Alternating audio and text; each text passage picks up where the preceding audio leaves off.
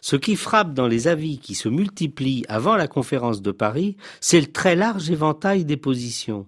Et ce, étonnamment, à partir des mêmes bases que le changement climatique est réel, que cela nous concerne, qu'il y a urgence, que chaque pays doit agir, qu'il faut dégager des financements, que tous les niveaux d'acteurs doivent bouger et pouvoir s'adapter à ces perturbations et protéger les populations, et enfin que chacun d'entre nous doit améliorer son comportement.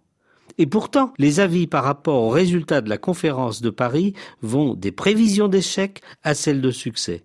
L'explication fondamentale, c'est qu'au-delà de l'accord à conclure, il y a une grande perplexité devant la faiblesse des instances politiques internationales dès qu'elles sont confrontées à la divergence des intérêts nationaux. Rappelons que les Nations Unies, pour prendre des décisions, dépendent de l'unanimité des États.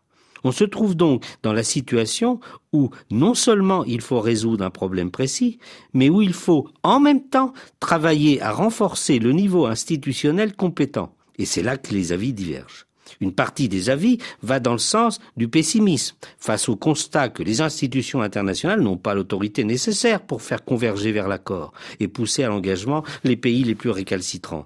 De l'autre côté, des avis soulignent que la dynamique n'a jamais été aussi forte avec la soumission par les pays de leur stratégie pour 2030 et que des financements sont aussi en train d'être réunis et qu'en outre, jamais jusqu'à présent, l'attention des opinions publiques n'avait été aussi forte. Tout cela peut être résumé en des termes simples.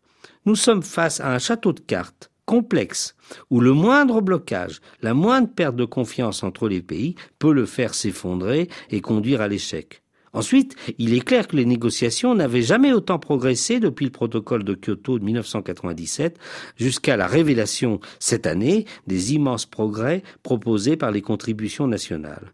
Alors, puisque tous sont d'accord sur l'urgence du changement climatique, compte tenu des souffrances provoquées, eh bien, cette fois-ci, il faut conclure l'accord à Paris et être attentif à préciser ensuite les modalités de sa mise en œuvre à Marrakech et lors des conférences suivantes.